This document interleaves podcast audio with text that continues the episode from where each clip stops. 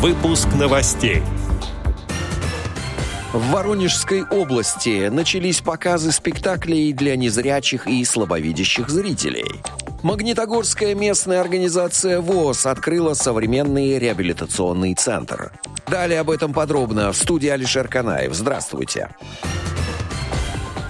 Как сообщает «Комсомольская правда», юбилейный 85-й театральный сезон в Борисоглебском драматическом театре имени Чернышевского подарил еще одной категории зрителей возможность посетить театр. Показы спектаклей «Вишневый сад» и «Женитьба» в сопровождении прямого тифлокомментирования для незрячих и слабовидящих зрителей. В 2021 году Борисоглебский драматический театр получил сразу два гранта для реализации проекта проектов, способствующих социализации незрячих людей. Удалось получить специальное оборудование и средства на организацию проведения спектаклей в сопровождении прямого тифлокомментирования. Оплата билетов на спектакли для незрячих людей осуществлялась за счет грантовых средств.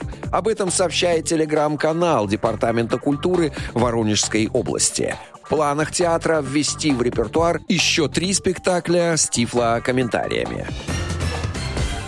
Как сообщает Медиавоз, Магнитогорская местная организация ВОЗ, входящая в состав Челябинской региональной организации ВОЗ, переехала в новое здание. В помещении в более чем 300 квадратных метров выполнена перепланировка и сделан капитальный ремонт. Аппарат управления ВОЗ перечислил порядка 2 миллионов рублей. Также финансирование поступило от администрации главы города Магнитогорска. Кроме того, ремонт осуществлялся и на привлеченные средства благотворителей. Для ориентировки в пространстве на прилегающей территории вдоль пешеходной зоны установлены металлические поручни. Магнитогорскую местную организацию ВОЗ можно по праву считать современным реабилитационным центром для слепых и слабовидящих людей.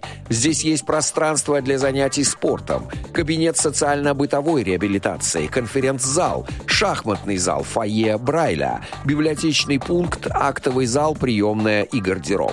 Помимо этого, в тамбуре предусмотрена зона для собак-проводников. В будущем году строительные работы продолжатся. На это администрация главы города Магнитогорска выделила более 3,5 миллионов рублей. Отдел новостей «Радио ВОЗ» приглашает к сотрудничеству региональной организации. Наш адрес новости собака радиовоз.ру.